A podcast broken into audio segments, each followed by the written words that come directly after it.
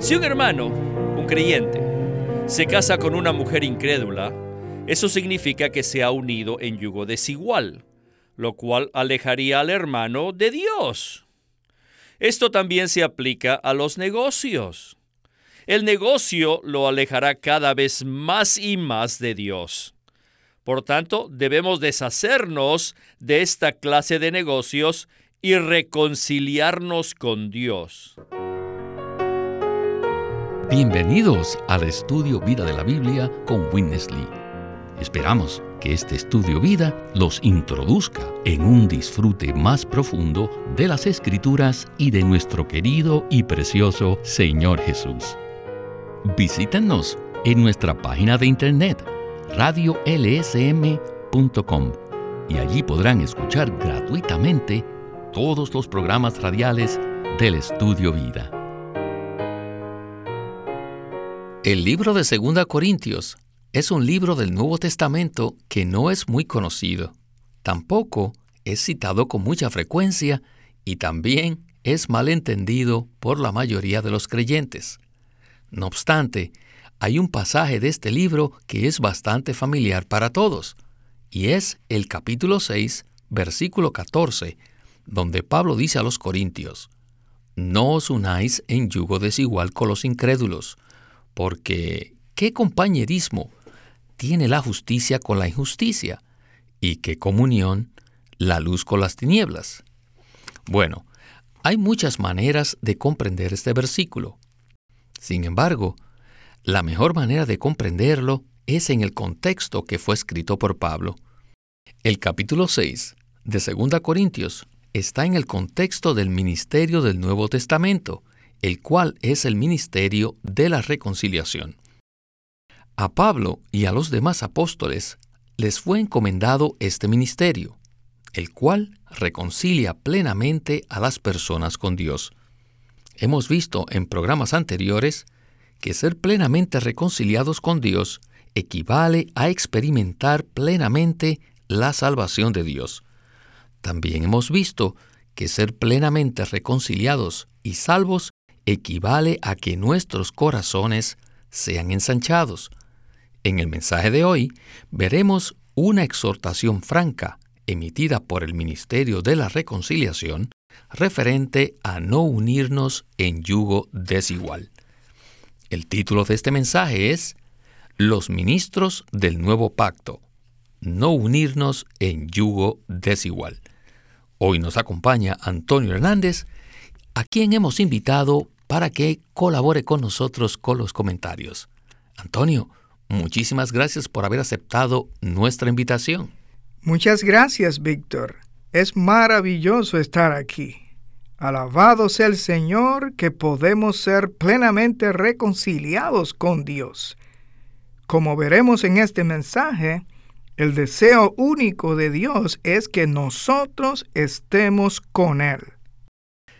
Hemos dedicado bastante tiempo al asunto de ser plenamente reconciliados con Dios. En 1 Corintios, Pablo dice que hemos sido reconciliados de nuestros pecados y luego, en 2 Corintios, habla acerca de otra clase de reconciliación. La primera reconciliación se refiere a cuando recibimos al Señor por primera vez, la cual nos salva de nuestros pecados. En cuanto a esto, alabamos al Señor por eso, ya que es un hecho eterno que nada ni nadie puede cambiar. No obstante, nosotros, al igual que los creyentes corintios, necesitamos ser plenamente reconciliados con Dios. ¿No es así, Antonio? Claro que sí, Víctor. Objetivamente creemos en el Señor. Somos limpiados con su sangre y somos reconciliados con Él de manera posicional. En otras palabras, nuestra posición cambia porque antes éramos enemigos de Dios y ahora somos sus hijos. No obstante, el deseo de Dios es que seamos plenamente reconciliados con Él en cuanto a nuestra manera de ser. Eso significa que debemos experimentar diariamente su salvación, no solo al recibirlo en nuestro espíritu, sino al permitirle que se expanda hacia nuestra mente, nuestra voluntad y aún hasta nuestras emociones. Finalmente, después de algún tiempo, podremos decir que hemos sido reconciliados con Dios en cuanto a nuestra manera de ser. Pues bien, ya tenemos una buena base para iniciar el mensaje de hoy, que hace referencia a 2 Corintios 6:14, donde dice que no debemos unirnos en yugo desigual. Esto se refiere a cuando nos relacionamos con cualquier cosa que produce una separación, una distancia entre Dios y nosotros. Con esta introducción, estamos listos para iniciar el primer segmento del estudio vida con Winnesley. Adelante.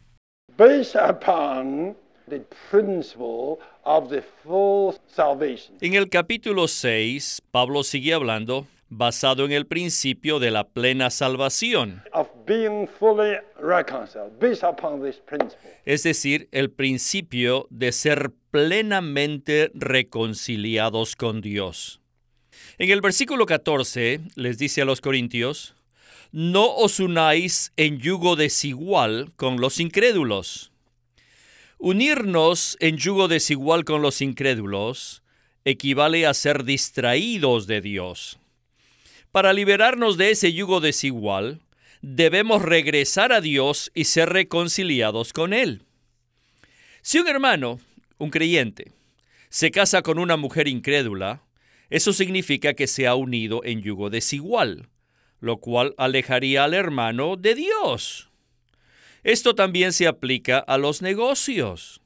Supongamos que un creyente se asocia con un incrédulo en un negocio y comparten los mismos intereses y las mismas metas. Este también es un yugo desigual que debe terminarse. Todo aquel que se involucre en un negocio de esta manera se alejará de Dios a causa del negocio. El negocio lo alejará cada vez más y más de Dios. Por tanto, debemos deshacernos de esta clase de negocios y reconciliarnos con Dios. No solo eso, también el yugo desigual es aplicable a las amistades. Especialmente a los jóvenes, les gusta ser amigos. Si los hermanos y las hermanas jóvenes desarrollan amistades íntimas con los incrédulos, eso los colocará bajo un yugo desigual. Mientras mantengan esa amistad desigual, serán distraídos y poco a poco se alejarán más y más de Dios. Por eso es que Pablo nos exhorta a no unirnos en yugo desigual con los incrédulos, a fin de que seamos preservados en Dios y seamos regresados y permanezcamos en Dios. Antonio, podemos pensar que el versículo 14 es fácil de comprender porque es sencillamente una exhortación que debemos llevar a cabo. Sin embargo, necesitamos entender el contexto en el cual fue escrito. Pablo no tenía por costumbre impartir órdenes estrictas o regulaciones religiosas. En su corazón, el apóstol Pablo sentía la necesidad de advertirles a los corintios que no se unieran en yugo desigual ya que esto produciría un impacto directo en su comunión con Dios. Esta es la clave para comprender este versículo, ¿verdad? Sin duda, Víctor. Las palabras de Pablo a los creyentes corintios indican que ellos se habían unido en yugo desigual con los incrédulos.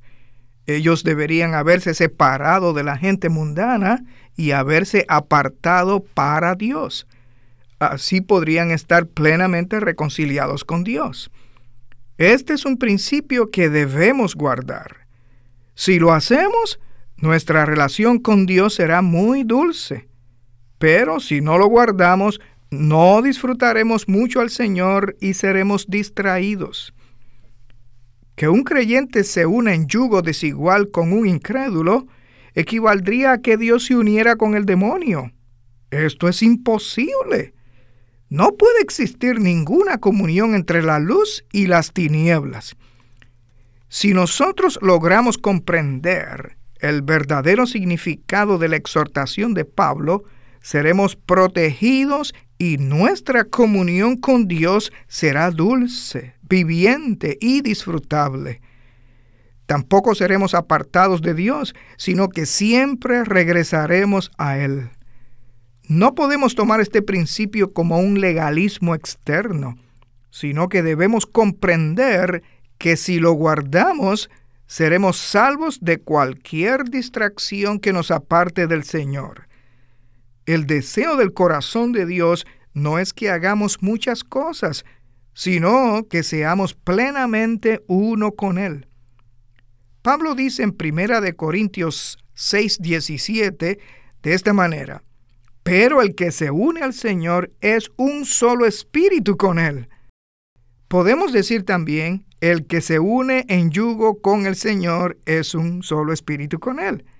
Esta es la verdadera unidad que el Señor desea. Que todos podamos ver este principio y que seamos rápidos para arrepentirnos y regresar al Señor, para practicar ser un espíritu con Él. No puedo decir más que aleluya a esta palabra, porque eso es lo que debemos practicar. Bueno, ahora es necesario que sigamos adelante con el mensaje. Si observamos cuidadosamente, Pablo presenta cinco contrastes entre el versículo 14 y el 16 para ilustrar la diferencia que existe entre los creyentes y los incrédulos. Allí dice, ¿qué compañerismo tiene la justicia con la injusticia? ¿Y qué comunión la luz con las tinieblas? ¿Y qué concordia Cristo con Belial? ¿O qué parte el creyente con el incrédulo? ¿Y qué acuerdo hay entre el templo de Dios y los ídolos? Como ven, estas cinco ilustraciones son muy cruciales. Así que regresemos de nuevo con Windesley para continuar con el estudio Vida de la Biblia. Pablo nos da cinco ilustraciones. Él declara en el versículo 14, ¿qué compañerismo tiene la justicia con la injusticia? No debería existir ninguna clase de relación entre la justicia y la injusticia. No debe haber ninguna relación, ningún compañerismo entre ellas. Luego continúa diciendo, ¿y qué comunión tiene la luz con las tinieblas? La luz y las tinieblas no tienen nada que ver la una con la otra no pueden tener ninguna comunión. Como creyentes estamos en la luz. Si tenemos comunión, o sea, amistad íntima con los incrédulos, esa clase de amistad es comunión entre la luz y las tinieblas. Pablo continúa, ¿y qué concordia tiene Cristo con Belial? Belial es otro de los nombres de Satanás, el diablo no puede haber concordia entre Cristo y el diablo. Nosotros, los creyentes, somos de Cristo y los incrédulos son de Satanás. Si establecemos amistad con los incrédulos, eso significa que establecemos concordia entre Cristo y Satanás. Pablo dice además, ¿o qué parte el creyente con el incrédulo? Y en el versículo 16 añade, ¿y qué acuerdo entre el templo de Dios y los ídolos? Los incrédulos están llenos de ídolos, pero nosotros somos el templo de Dios. ¿Cómo podría existir una relación estrecha entre los creyentes y los incrédulos? Antonio, estas cinco ilustraciones nos ayudan a comprender la diferencia que existe entre los creyentes y los incrédulos. Por un lado está la luz y por el otro las tinieblas. Por un lado hay algo positivo y por el otro algo negativo. Eso me recuerda el versículo en 2 Corintios 5:21 que dice, Al que no conoció pecado, por nosotros lo hizo pecado, para que nosotros viniésemos a ser justicia de Dios en él. Al ser reconciliados con Dios, espontáneamente nos ubicamos en la categoría positiva, ¿verdad? Así es, Víctor. El versículo que usted menciona nos hace ver el significado de ser plenamente reconciliados a los ojos de Dios. Estas cinco ilustraciones nos exhortan para que comprendamos que existe una gran diferencia entre los creyentes y los incrédulos, y cuán serio es no guardar este principio. Como cristianos, debemos aplicar este principio a nuestro matrimonio, a nuestros negocios y aún a nuestras amistades. La diferencia entre los creyentes y los incrédulos es abismal. La palabra desigual, que se usa en el versículo 14, implica una diferencia de género. Esto se relaciona con el libro de Deuteronomio, que está en el Antiguo Testamento, donde se prohíbe unir en un mismo yugo a dos animales de especie diferente. Los creyentes y los incrédulos son pueblos diferentes. Por tanto, los creyentes no deben unirse en yugo desigual con los incrédulos. Según las notas de pie de página del Nuevo Testamento de la versión Recobro, las cinco ilustraciones que nos presenta Pablo también revelan el hecho de que los creyentes son justicia, luz, Cristo y el templo de Dios, y que los incrédulos son injusticia, o sea, que no están sometidos a ninguna ley y son tinieblas, son Belial e ídolos. Si logramos ver este principio, ¿por qué habríamos de ser tan necios entonces como para unirnos en yugo desigual con los incrédulos? Unirnos con ellos significa unirnos con la injusticia, con las tinieblas, con Satanás y con los ídolos. Debemos escapar, huir y tornarnos a Dios para que seamos plenamente reconciliados con Él, para tener una comunión dulce, viviente y disfrutable con Él. Amén. Como ya hemos dicho, no debemos tomar el versículo en 2 Corintios 6:14 como una regulación religiosa y legalista, sino que debemos tomarlo como un principio de vida que evitará que seamos apartados de Dios. Pablo continúa diciendo en los versículos 16 al 18 de la siguiente manera, Porque nosotros somos el templo del Dios viviente, como dijo Dios, habitaré entre ellos y entre ellos andaré, y seré su Dios, y ellos serán mi pueblo, por lo cual salid de en medio de ellos, y apartaos, dice el Señor, y no toquéis lo inmundo, y yo os recibiré, y seré para vosotros por Padre, y vosotros me seréis hijos e hijas, dice el Señor Todopoderoso. Con esta porción de la Escritura, regresamos por última vez a Winnesley para escuchar una conclusión muy dulce. Adelante. En el versículo 17, Pablo exhorta a los corintios diciéndoles, por lo cual salid de en medio de ellos y apartaos, dice el Señor, y no toquéis lo inmundo. Esta es nuestra situación. Dios vive, mora en nosotros y está laborando en nosotros. Él es nuestro Dios y nosotros somos su pueblo. Por tanto, debemos separarnos de estas cosas y apartarnos para Dios, lo cual equivale a ser traídos de regreso a Dios. Al no tocar estas cosas inmundas, somos apartados para Dios y reconciliados con Él. ¿Y cuáles son estas cosas inmundas? Son las cinco cosas mencionadas por Pablo. La injusticia, las tinieblas, Belial, los incrédulos y los ídolos. Cuando nos separamos de estas cosas inmundas, Dios nos recibe. En otras palabras, somos reconciliados completamente con Él. En el versículo 18 dice, Y yo os recibiré y seré para vosotros por Padre, y vosotros me seréis hijos e hijas, dice el Señor Todopoderoso. Tener a Dios como Padre es mucho más profundo que tenerlo como Dios o como el Creador. Implica que hemos sido regenerados y que hemos sido hechos hijos e hijas de Dios. Saben que el versículo 18 es la única ocasión en que el Nuevo Testamento indica que Dios tiene hijas. Para muchos padres, las hijas son muy queridas. Los hijos son preciosos, pero son malcriados. Aquellos padres que tienen hijos e hijas les dirán que las hijas son más queridas y que los hijos son más preciosos. En el versículo 18, Pablo desea que veamos que no solo somos hijos preciosos de Dios, sino que también somos hijas queridas de Dios. Hermanas, ustedes deben ser también fuertes como hijos preciosos de Dios. Y hermanos, ustedes deben ser como hijas queridas de Dios.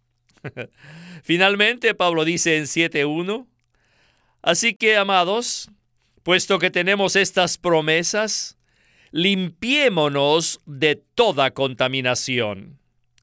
Limpiarnos de toda contaminación quiere decir apartarnos de todas las distracciones para ser plenamente reconciliados con Dios.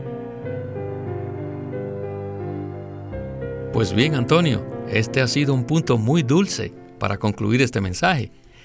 Creo que todos aquellos que escuchan este mensaje y tienen hijas saben de qué estamos hablando. En un sentido real y positivo, todos somos mujeres a los ojos de Dios, ¿verdad? Pienso que sí, Víctor. Según la Biblia, Dios no le da mucho énfasis a que seamos hombres o mujeres. Cuando fuimos regenerados, llegamos a ser los hijos de Dios porque recibimos su vida divina. Pero por otro lado, existe otro versículo que dice que también somos hijas de Dios. Pablo dice en 2 de Corintios 11:2 de esta manera: Porque os celo con celo de Dios, pues os he desposado con un solo esposo, para presentaros como una virgen pura a Cristo. ¿Acaso no dice este versículo que para Dios los creyentes somos como mujeres? Si no fuésemos mujeres a los ojos de Dios, ¿cómo podríamos formar parte de la Virgen pura que es presentada a Cristo? Si Cristo ha de ser nuestro marido, nosotros debemos ser su esposa. Esta es una manera muy dulce de concluir este mensaje. A los ojos de Dios, por una parte somos hijos preciosos y por la otra somos hijas queridas. Amén. Bueno, queridos radioescuchas, habrán notado que llevamos varios mensajes seguidos hablando acerca de la reconciliación completa. Podemos decir que esta era la carga particular del hermano Lee en este estudio vida de 2 Corintios. Al ver la reconciliación de esta manera tan fresca y viviente, nuestro aprecio por este pasaje se ha profundizado. Por lo menos, eso es lo que yo siento en este momento. En el capítulo 6 podemos apreciar a Pablo cumpliendo el ministerio de la reconciliación. El apóstol exhorta a los corintios a separarse o apartarse de las cosas profanas, lo cual equivale a ser reconciliados con Dios y santificados para Él. Por tal motivo, ser plenamente salvos o reconciliados incluye la separación de todo lo inmundo, la santificación para Dios y la reconciliación con Dios. Por lo tanto, debemos separarnos de todo aquello que nos distraiga y nos aparte de Dios. Bueno, Antonio, su ayuda en este estudio vida ha sido invaluable y esperamos poder contar con su presencia muy pronto. Muchísimas gracias por haber aceptado nuestra invitación. Muchas gracias, Víctor. Me gustaría concluir este mensaje con una frase del libro escrito del estudio vida, que dice así, la salvación es la separación, la separación es la santificación y la santificación es la reconciliación. Aleluya que hemos sido reconciliados con nuestro Dios y Padre. Amén. Este es Víctor Molina haciendo la voz de Chris Wilde, Antonio Hernández, la de Dick Taylor y Walter Ortiz, la de Winnesley.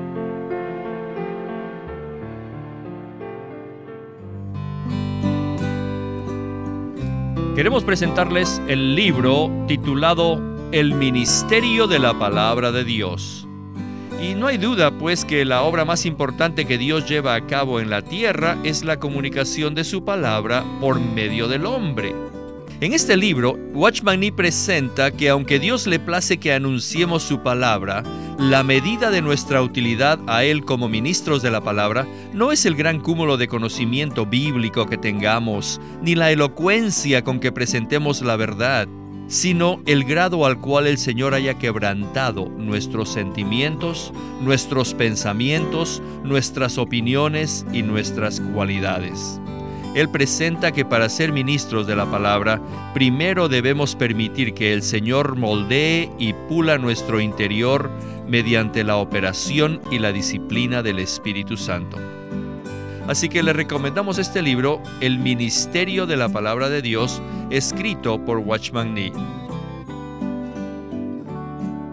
Queremos animarlos a que visiten nuestra página de internet libroslsm.com Allí encontrarán los libros impresos del Ministerio de Watchman Nee y Witness Lee, la Santa Biblia versión recobro con sus notas explicativas y también encontrarán folletos, himnos y libros en formato electrónico. Una vez más, libroslsm.com. Queremos presentarles la versión recobro del Nuevo Testamento Junto con el texto tenemos extensas notas de pie de página escritas por Witness Lee, a diferencia de anotaciones típicas para estudiar que giran en torno al contexto histórico, geográfico y biográfico de la Biblia, las notas de la versión recobro recalcan el contenido espiritual de la palabra de Dios, abriendo así la revelación de la verdad divina y subrayando la provisión de vida que está contenida en las escrituras. Al comienzo de cada libro se halla un bosquejo que presenta una síntesis completa del libro.